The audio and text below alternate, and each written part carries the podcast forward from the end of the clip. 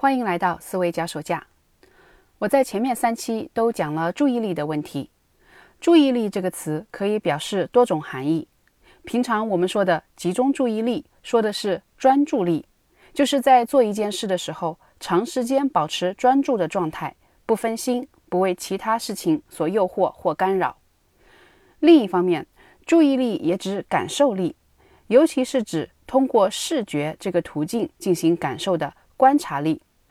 比如说，一个人能注意到细节，注意到别人没有注意的方面，我们说他有敏锐的观察力。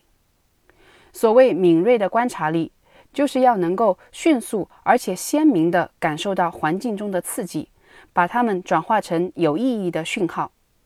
这样的观察力从何而来呢？除了生理机能上的耳聪目明的先天条件之外，更加重要的是后天的训练。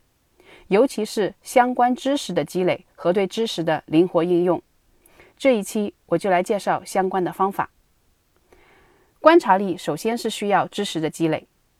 柯南道尔笔下的大侦探福尔摩斯最牛的地方就是他惊人的观察力。他对华生医生说过这样一句话：“你是在看，而不是在观察，这两者之间的区别是很清楚的。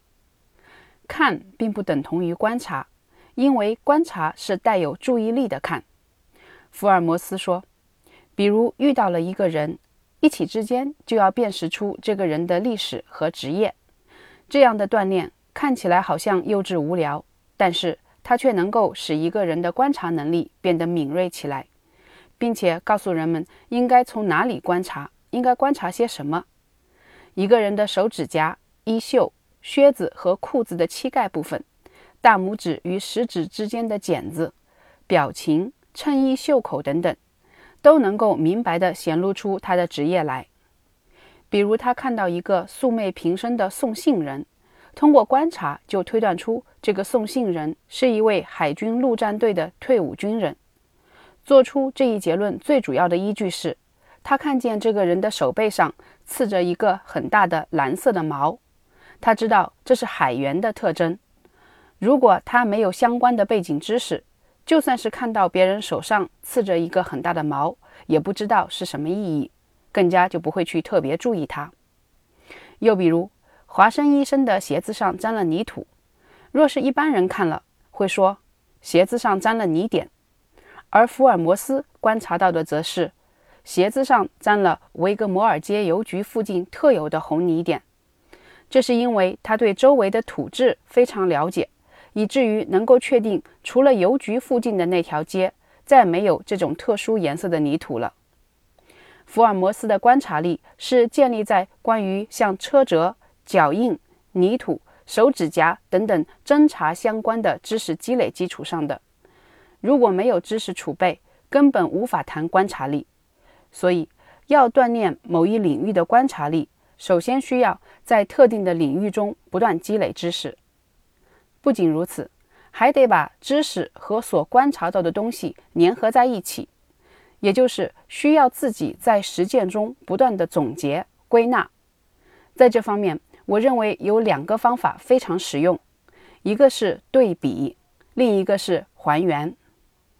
所谓对比，其实是为一则孤立的信息提供一个框架，使得它的意义能够凸显出来，就像是看新闻。普通观众只是会看播报了什么，而时事分析的行家一般会注意到没有播报什么，从中可以看出一些端倪。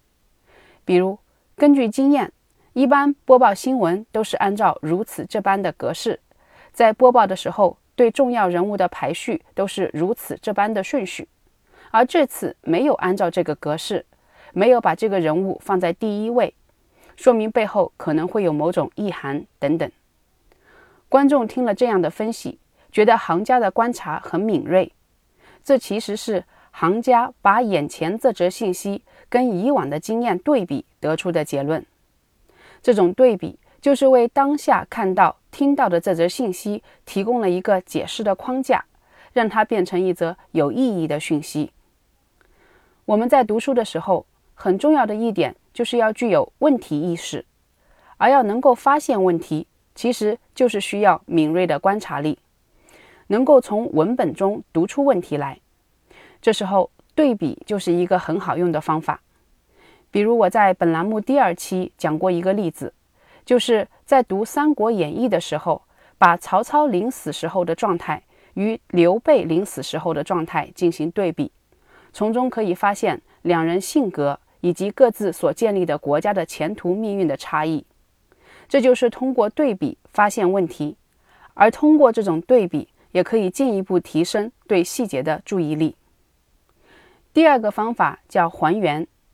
所谓还原，就是对感受到的信息进行解读，推断出它的来龙去脉，知道这些信息意味着什么。前面福尔摩斯的例子中，他根据华生的鞋子上沾着邮局附近的特殊的红色泥土。推断出华生早上去过邮局，这就是还原。又比如，你首次去一位朋友家拜访，在朋友家周围的小区里看到一些状况。你看到有户人家的车道上有两份报纸，隔壁邻居家的草坪有一块地方破了，当中还突出一根金属桩。对面街上一户人家房子前面有片特别葱绿的草地。这些信息意味着什么呢？这时就需要解读所看到的事物，让看变成观察。车道上放着两份报纸，说明最近一两天那户人家都没有人。邻居家草坪当中的金属桩可能是草坪的自动灌溉系统，而街对面那户人家那块特别葱绿的草坪表示，主人可能在下面安置了化粪系统。如果要锻炼观察力，可以在平常多做这样的练习，然后再通过进一步的实践来验证自己的推断，进行修订或补充。这样的过程可以使得我们的观察从粗放转向细致，对相关细节的把握也会越来越全面。比如上面说，你通过草坪当中的金属桩推断这可能是自动灌溉系统，但是结果发现不是，而是邻居家拴狗的地方。